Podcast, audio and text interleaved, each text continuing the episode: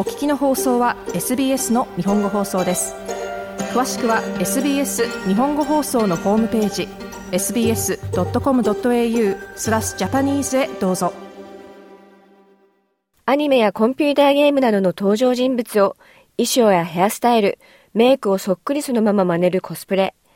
実はこれ、英語のコスチュームプレイの略語で、80年代初めにアニメ文化とともに日本で登場しました。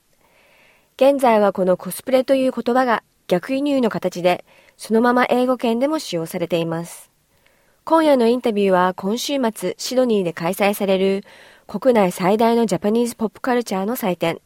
シドニー漫画アニメーション、通称スマッシュに参加される2人のコスプレイヤーが登場します。今年はイベントの数週間前にチケットが完売するという事態となり、コスプレをはじめ、アニメや漫画といった日本のポップカルチャーの人気が伺えます。まずはシドニーを拠点に活動するコスプレイヤー、コスプレネームめぐみさんに、コスプレとの出会いについて聞いてみました。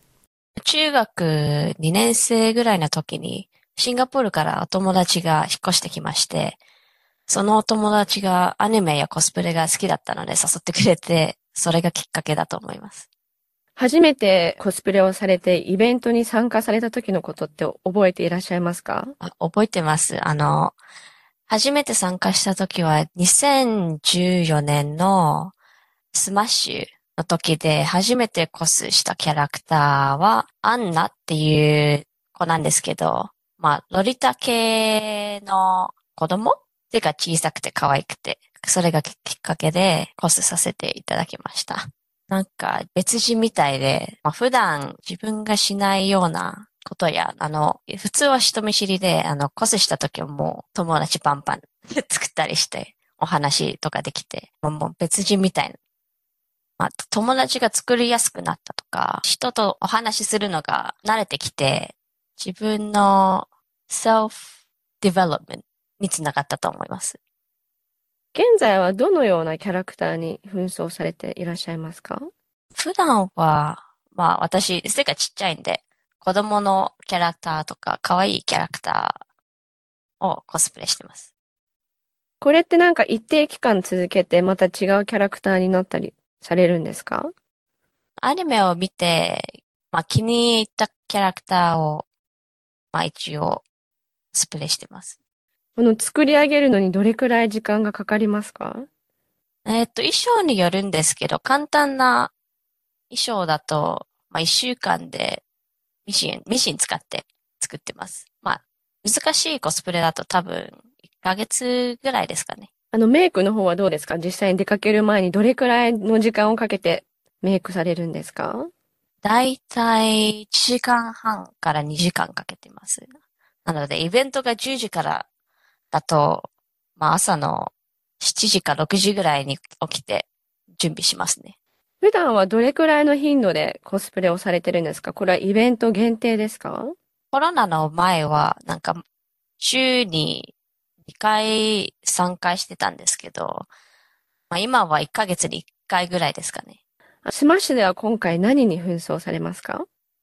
今回は、えっと、ゲームのキャラクター、アークナイツスマホゲームのキャラクターなんですけど、アヤフィリアっていう子がいまして、実際可愛いんですけど、耳や目が聞こえなくて、アヤフィリアっていう子が羊さんを使って、まあ、いろんなところに歩いて、まあ、手伝ってもらったりしてて、可愛いなと思うんですけど、なんか、ちょっとかわいそうだなって。2014年でしたっけ？コスプレを始めて。それからもうやめようとかもうコスプレから離れようとか思った時期ってありますか？最近はありますね。20代になって仕事もありますし、時間がなくて。そろそろ離れようかなと思うんですけど、でもやっぱり楽しくて、友達がみんなまだしてるので、やめたくはないなと思うんですけど、まあたまにコスプレを卒業する時期が来るのかなとは思います。めぐみさんがコスプレを続けられる理由について教えていただけますか？みんなが笑顔になって、あの人の笑顔とか見るのが好きで、あと、小物とか作るのが好きです。あの、は自分で作ったんだな。それが一番いいですね。続いて、キャンベラ在住のコスプレイヤー、コスプレネームズミさんが登場します。ズミさんは5、6年前からコスプレを始め、過去3年ほどはコスプレにどっぷりと浸かり、本格的に活動されています。ズミさんのコスプレとの出会いは何だったのでしょうか？えー、僕はコスプレを始めたのは、大学の友達の誘いというかがきっかけで、もともとは、えー、ペアでするコスプレの相方が急に来れなくなったってとこを自分が、じゃあ代わりにやるよってあ踏み出したのがきっかけでした。実際にコスプレをされる前は、どのような印象をお持ちでしたか、コスプレに対して。まあ、友人がやってたので楽しそうな印象は受けてました。でも同時にイベントの参加で変な人が寄ってくるとか、そういう話もついてくるので そういう怖いところもあるんだなという印象は一部ありました。初めてイベントに参加された時はどのような感じでしたか？初めてのイベント参加と初めてのコスプレを両方同じ時にやったので、本当てんやわんやで、よく印象に覚えてるのが、初日、イベントへの電車でメイクをして イベント会場のバスルームでコンタクトを入れるのに苦戦して、もう涙目のところを他のコスプレイヤーが大丈夫ですかって聞いてくれたのが、初めてコスプレする身としてはすごい優しい世界だなという印象が残ってます。やっぱコスプレの方々って仲間意識というのは高いですか？そうですね。例えば最初のコスプレを始めた時は、そのきっかけだった友人としか、あの、あまり話さなかったんです。そのせいで、その友人がコスプレを離れた時、結果的にコスプレから離れたんですけど、2回目コスプレに触れ合った時、いろんな、あの、知り合いができて、もうそれからコスプレにずっぽりハマってますね。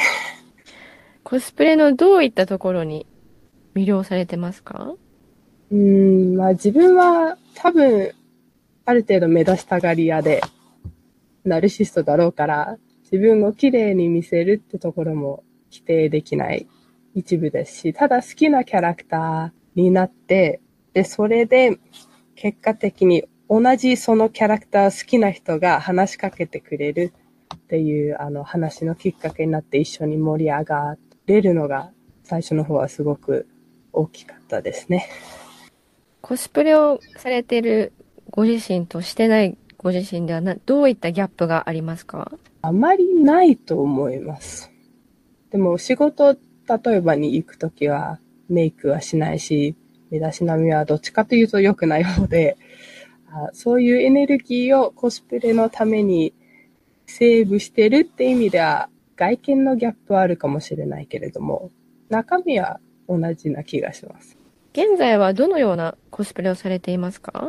当時はそのイベントに向けてのコスプレしかやってなかったんですけど、最近はそのイベントの外で集団でコスプレの撮影をするのにちょっとハマっていて、最近は鬼滅の刃の柱っていうキャラクターたちをコスプレヤー仲間で一人一人この柱この柱って集めて撮影をイベントの外でやったんですけど、割とイベントではないそのコスプレ同士の親近感が湧いて、すごいいい写真もできるっていう意味では、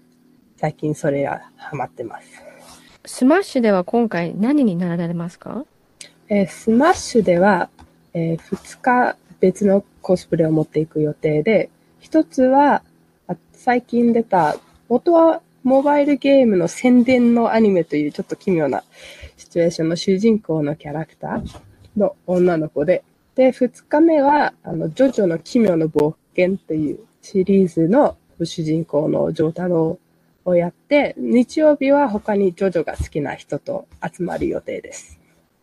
まだコスプレをされたことがない方に勧めるとしたらどういったところをお勧めしますか？自分がやりたいだけやればいいから、買ってそれを着て楽しむのもいいし、新しいものに挑戦して最初から作るでももう自分がやりたいレベルで選べるので、すごく入りやすいと思います。